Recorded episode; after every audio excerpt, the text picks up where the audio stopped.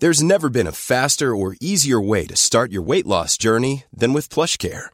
PlushCare accepts most insurance plans and gives you online access to board-certified physicians who can prescribe FDA-approved weight loss medications like Wigovi and Zepbound for those who qualify. Take charge of your health and speak with a board-certified physician about a weight loss plan that's right for you. Get started today at plushcare.com slash weight loss. That's plushcare.com slash weight loss. plushcare.com slash weight loss.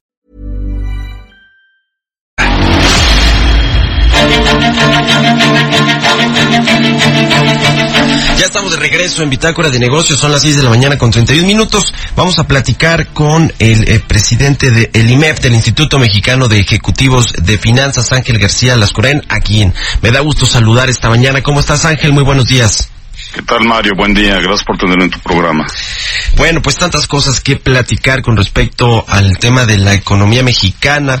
Eh, la eh, proyección de crecimiento que mantiene la Secretaría de Hacienda es de que crezca 2%, un promedio de 2% este 2020, pero prácticamente en, todos los eh, consensos de los bancos de inversión, las calificadoras, los organismos internacionales, pues está muy por debajo de eso y ustedes también allí en el IMEF tienen una expectativa de que crezca la economía en 2020 un 0.9%. ¿Cuáles son, eh, Ángel, los, los temas, los factores principales que ves tú en el eh, pues entorno macroeconómico para el crecimiento de México este año? Gracias, Mario. Mira, estamos viendo el 2020 de manera eh, positiva respecto a los resultados del 2019. En el 2019, como tú sabes, hubo una, una leve contracción en el crecimiento del Producto Interno Bruto y como bien mencionas, para el año en curso estamos estimando un crecimiento de 0.9%.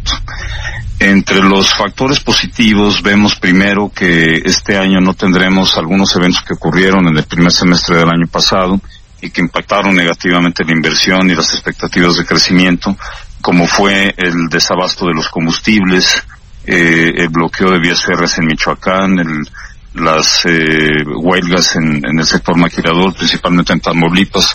Fueron varios eventos que sucesivamente fueron impactando durante los primeros meses del año de, de manera negativa y esperamos que este año no, no estén presentes factores similares. Eh, también el año pasado teníamos la incertidumbre respecto al nuevo Tratado de Libre Comercio que detenía algunas inversiones y era un, factor de riesgo y también eh, tuvo, un impacto negativo. Para, para el año en curso, entre los elementos positivos que vemos es la reducción de las tasas de interés, que es un factor que ayuda a la, a la inversión y al consumo. Vemos también eh, de manera positiva los acuerdos entre el sector público y el privado para, para la realización de una serie de proyectos de infraestructura y, por supuesto, la, la aprobación del, del mismo Tratado de Libre Comercio. Ha habido algunos factores recientes adicionales como la instalación del nuevo gabinete para el crecimiento económico que, que bueno, vemos también de, de, manera optimista el hecho de que existe el reconocimiento de que el crecimiento es fundamental y de que haya iniciativas y acciones encaminadas en este sentido. Eh, y a nivel global, eh, otro factor positivo es la, la reducción en las tensiones comerciales entre China y Estados Unidos, que, que da un ambiente de, mayor certidumbre para, para el 2020, aunque hay otros factores de riesgo también.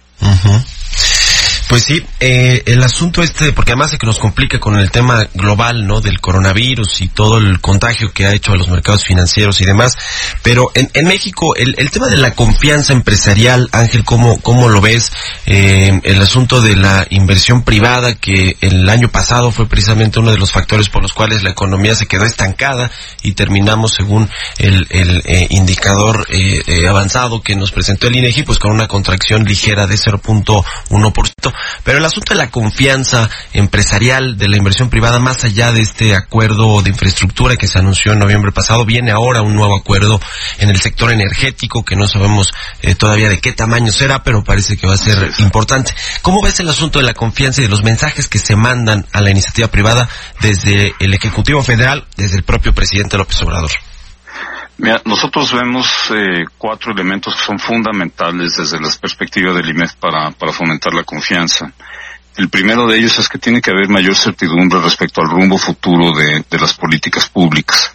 Debe haber un ambiente de, de, predictibilidad que permita la construcción de escenarios de inversión con, con niveles de riesgo aceptables. Tú sabes, las empresas para llevar a cabo inversiones plantean escenarios con distintas premisas y debe haber los elementos necesarios para que esos escenarios generen eh, pues riesgos que sean gestionables y aceptables para llevar a cabo la inversión. En ese sentido, cuando hay falta de información o de información suficiente sobre cómo se moverán las políticas públicas o los eventos sorpresivos como los que mencionaba el año pasado, o el diseño de escenarios sobre, sobre premisas demasiado optimistas como el crecimiento de 2% que mencionabas, pues son elementos que elevan el nivel de riesgo de los de los proyectos de inversión. ¿no? Em, un, segundo elemento que, también vemos como necesario es el, reforzar los procedimientos de ejecución y gestión de políticas públicas sobre sobre bases de mayor eficiencia, de eficacia y de, transparencia. ¿no? Es importante ver que los los objetivos que se plantean a, la hora de la ejecución sean se lleven a cabo de manera de manera más efectiva y de manera más transparente. Eh, el asunto del, eh, pues para mantener el equilibrio de las finanzas públicas, la Secretaría de Hacienda el año pasado echó mano de este, eh, eh pues fondo de eh, ingresos, de estabil este fondo de estabilización de ingresos presupuestarios. ya casi no nos queda mucho dinero ahí. creo que se van a utilizar parte de esos recursos también en este 2020. ¿Cómo ven ese asunto de echar mano de estos, pues de este dinero, de este guardadito que tiene el gobierno precisamente para enfrentar alguna crisis o algún eh, algún algún evento inesperado, pero bueno, pues Hacienda lo ha tomado para eh, tener equilibrio en las finanzas públicas. Y junto con eso, Ángel, te quiero preguntar sobre el asunto de la reforma fiscal que han habido recientemente declaraciones por parte de Hacienda, eh, del subsecretario y del secretario, en, los que dicen que sí se necesita y Raquel Buenrostro, la jefa del SAT, dice que no es necesaria. Mira, sí, el tema de finanzas públicas es el factor que más nos preocupa para el 2020.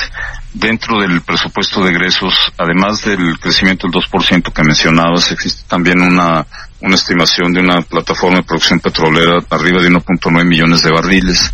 Eh, recientemente eh, se anunció que el, resultado en el mes de enero fue, fue elevado, se alcanzó poco más de 1.7 millones de barriles, pero aún así nosotros vemos dentro del escenario general de, escasez de recursos en, gubernamentales como un objetivo ambicioso que se llegue a ese nivel de crecimiento y el mismo 2% de aumento del Producto Interno Bruto, si no se logra tendrá un impacto negativo sobre la, capacidad recaudatoria del gobierno federal.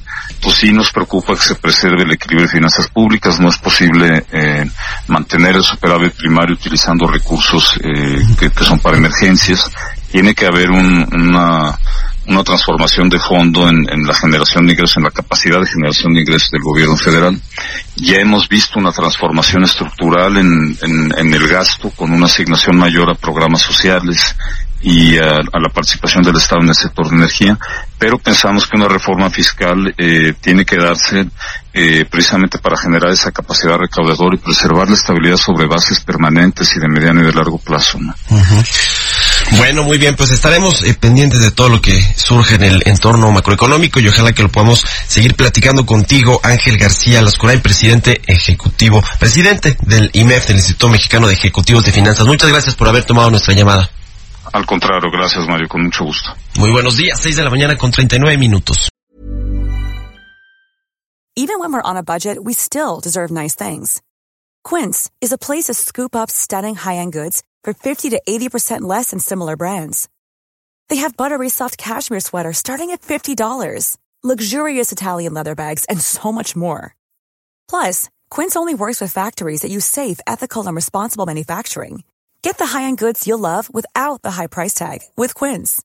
Go to quince.com slash style for free shipping and 365-day returns.